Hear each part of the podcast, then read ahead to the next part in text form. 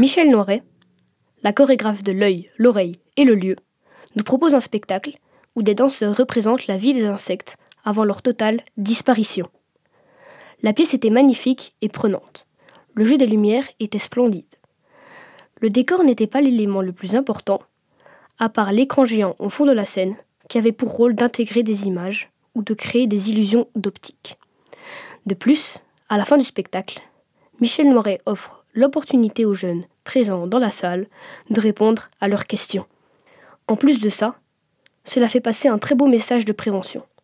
Donc si vous appréciez la danse et la vie des insectes, je vous conseille vivement ce spectacle. Théâtre de.